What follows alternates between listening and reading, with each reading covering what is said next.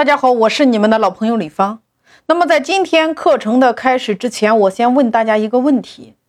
就是你们在做主播，你们的目的是什么？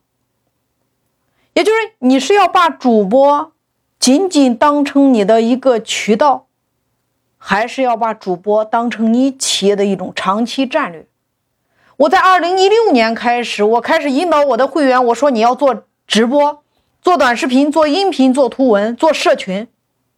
那我发现，大多数的品牌或者说大多数的企业，他没有把主播当成自己的一个品牌赋能，而是仅仅当成一个卖货的工具。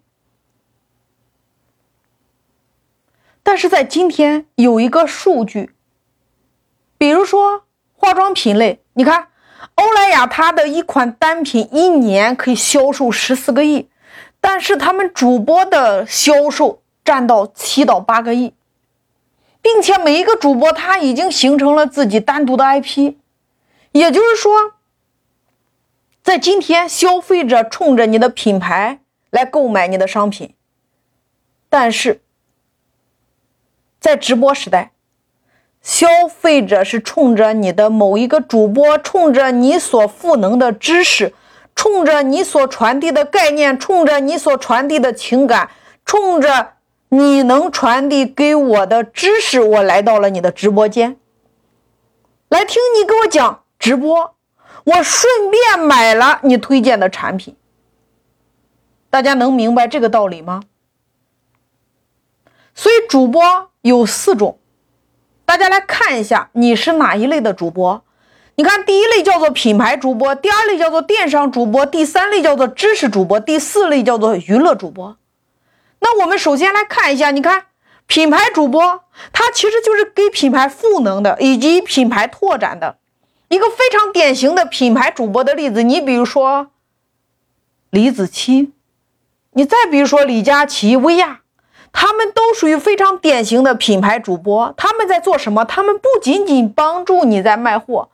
他们还在帮助你解决卖货之后的事情，比如说在卖货结束之后，他会把你的商品进行一个延伸，传播到互联网上，传播到抖音短视频上，传播到淘宝上，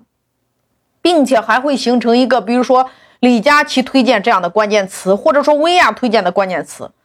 这就是所谓的品牌赋能。核心并不在于找品牌主播上来就要卖多少钱，而是在直播结束之后能不能形成公关效应、品牌效应的广泛传播。那我们再来说一下，一个好的品牌主播他需要具备什么样的特点？你看，很多传统的企业经常说的一句话就是：“老师，你给我讲讲怎么样能提升直播的转化率，提升客单价。”其实我觉得这些企业更多的时候是对品牌主播，他只有一个浅显的理解，因为品牌主播最重要的工作，他不是帮你在那两个小时内卖多少货，而是在卖货之后能不能形成一个热搜，形成更广泛的品牌传播，能够让消费者对你的产品形成更有利的印象。你比如说，李佳琦带货，罗永浩推荐，薇娅推荐。你看，薇娅推荐，罗永浩推荐，它这些就形成了我们当今时代一个好的商品的代名词。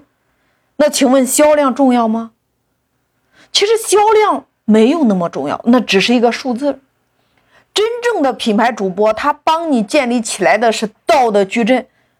包括帮助你电商做加权，包括帮助你做抖音电商、淘宝电商、京东电商。能够帮助你加权加排名，甚至增加千人千面的自然流量，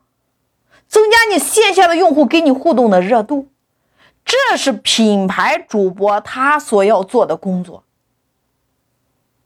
所以大家要对品牌主播有一个清晰的认知。那什么是电商主播？你看，电商主播他虽然没有名气，没有 IP。也没有所谓的在用户面前的自我认知，他仅仅单纯的就是把我们的产品、把我们的东西卖出去。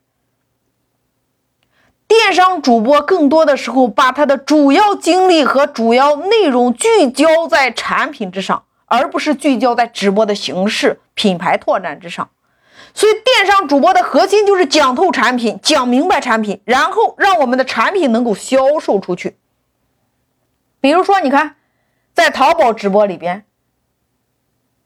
有很多很多的电商主播。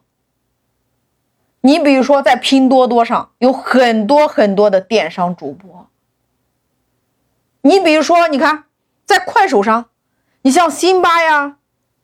他们都属于典型的电商主播。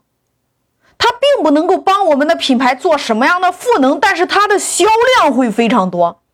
而且电商主播更重要的在乎的是技巧，是销售产品的技巧，是话术沟通的技巧，包括抽奖活动。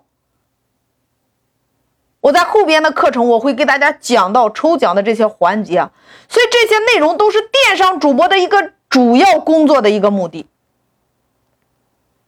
所以大家一定要明白，品牌主播和电商主播它是完全不一样的。你看你需要什么样的主播？品牌主播以自己的品牌为矩阵为核心，而电商主播他是以产品、以话术、以销售套路为核心，这是两个完全不同的形式。那么知识类的主播，你会发现知识类的主播他跟品牌主播和电商主播是重叠的。知识类的主播，他一般是通过讲这个知识，他可以转换到书籍上，转换到他的线下门票上，等等等等。知识类的主播，你比如说，你可以音频，可以短视频，都可以讲一些知识类的，然后导入到你比如说自己的专辑，或者说自己的书籍这样的，然后能够让粉丝每一天不间断的、不重复，就是享受到这些知识，得到无尽的快乐。所以说，知识的主播，他是透过知识的转化，然后形成财富。那第四种娱乐主播，娱乐主播很简单，唱歌、跳舞、讲段子，他们的收入主要来自于粉丝的打赏。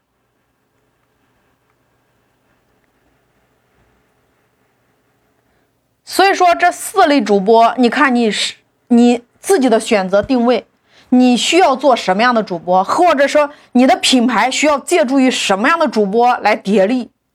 然后形成一个闭环。